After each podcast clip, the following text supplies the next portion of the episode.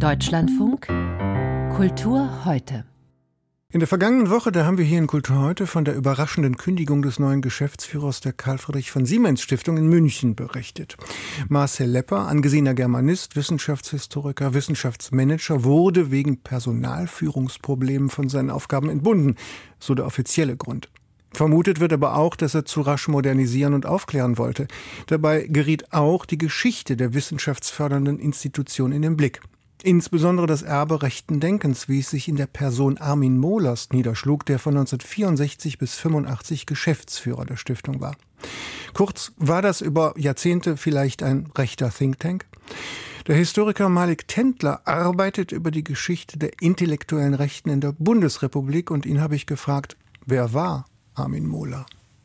Also Armin Mohler ist Schweizer gewesen, äh, geboren 1920 in Basel, hat aber schon früh äh, germanophile Neigungen, äh, eine Faszination für, für Deutschland entwickelt. Und er geht dann 1942 als Student, also er studiert in Basel Kunstgeschichte und Philosophie, geht er ins Deutsche Reich, um sich der Waffen-SS äh, anzuschließen. Im, schließt dann sein Studium 1949 in Basel ab mit einer Dissertation, die eben die konservative Revolution in Deutschland 1918 bis 1932 heißt. Und in der äh, befasst er sich eben mit diesem mit diesen verschiedenen Geistesströmungen der Weimarer Republik, äh, die nationalistisch, antidemokratisch äh, und antiliberal ausgerichtet sind. Das ist ein sehr heterogenes, sehr heterogene Gemengelage, aber was diese Leute vereint, also da zählen die Völkischen zu, die Nationalrevolutionäre, die Jungkonservativen, ist eben der geistige Kampf gegen die Weimarer Republik. Und ähm, sie fungieren eben auch als wichtige Stichwortgeber für die äh, Nationalsozialisten. Das ist natürlich nach 45 ein Problem. Also Mola ähm, möchte gerne diese Geistestradition in irgendeiner Form wiederbeleben, also nicht eins zu eins, aber doch ähm, das, was er sozusagen ihre Haltung nennt, wiederbeleben, äh, auch in Deutschland. Er war Stichwortgeber und intellektueller Vordenker der neuen Rechten, kann man das so sagen? Das kann man so sagen, ja. Also er wird, wie Sie gerade erwähnt haben, von Leuten wie Götz Kubitschek, äh, der ja den Antaios äh, Verlag äh, leitet, eben in hohen Ehren gehalten und gilt der neuen Rechten eben als so einer der wichtigsten Vordenker, der also gewissermaßen den Weg geebnet hat für die eigene auch intellektuelle Sozialisation. Der Stiftungsrat der Karl Friedrich von Siemens Stiftung, der Stiftungsrat Bernhard Plättner gab Armin Mohler für seine Arbeit Rückendeckung. Und das heißt doch was. Das war nämlich ein Geschäftsführer von Siemens, richtig? Ja, ja, er ist dann sogar seit 1971 Vorstandsvorsitzender der Siemens AG. Ähm, wobei man natürlich, also man darf natürlich jetzt Neonazis wie Michael Kühn nicht mit äh, sagen elitär bürgerlich konservativen wie äh, wie Plättner sagen in einen Topf werfen.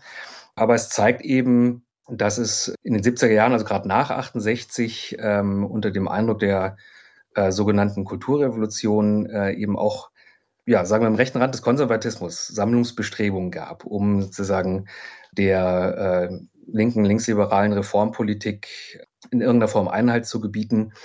Mola erschien da als ein, eine wichtige Stimme, eine, eine intellektuell auch äh, durchaus anerkannte Stimme, ähm, die in der Lage war, da die konservativen Kräfte äh, zu sammeln, um gegen die von den Konservativen so empfundene Hegemonie der Linken ähm, angehen zu können. Fand konservatives oder extrem konservatives Denken auch Eingang in das Programm der Stiftungsarbeit?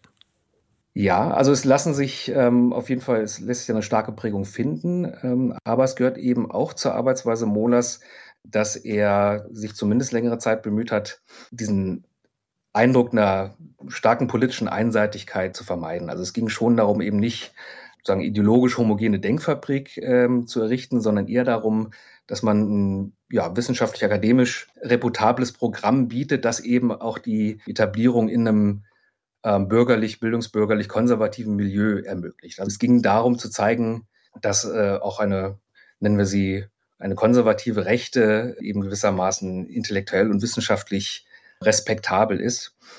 Was wünschen Sie sich, um mehr Forschungsarbeit leisten zu können?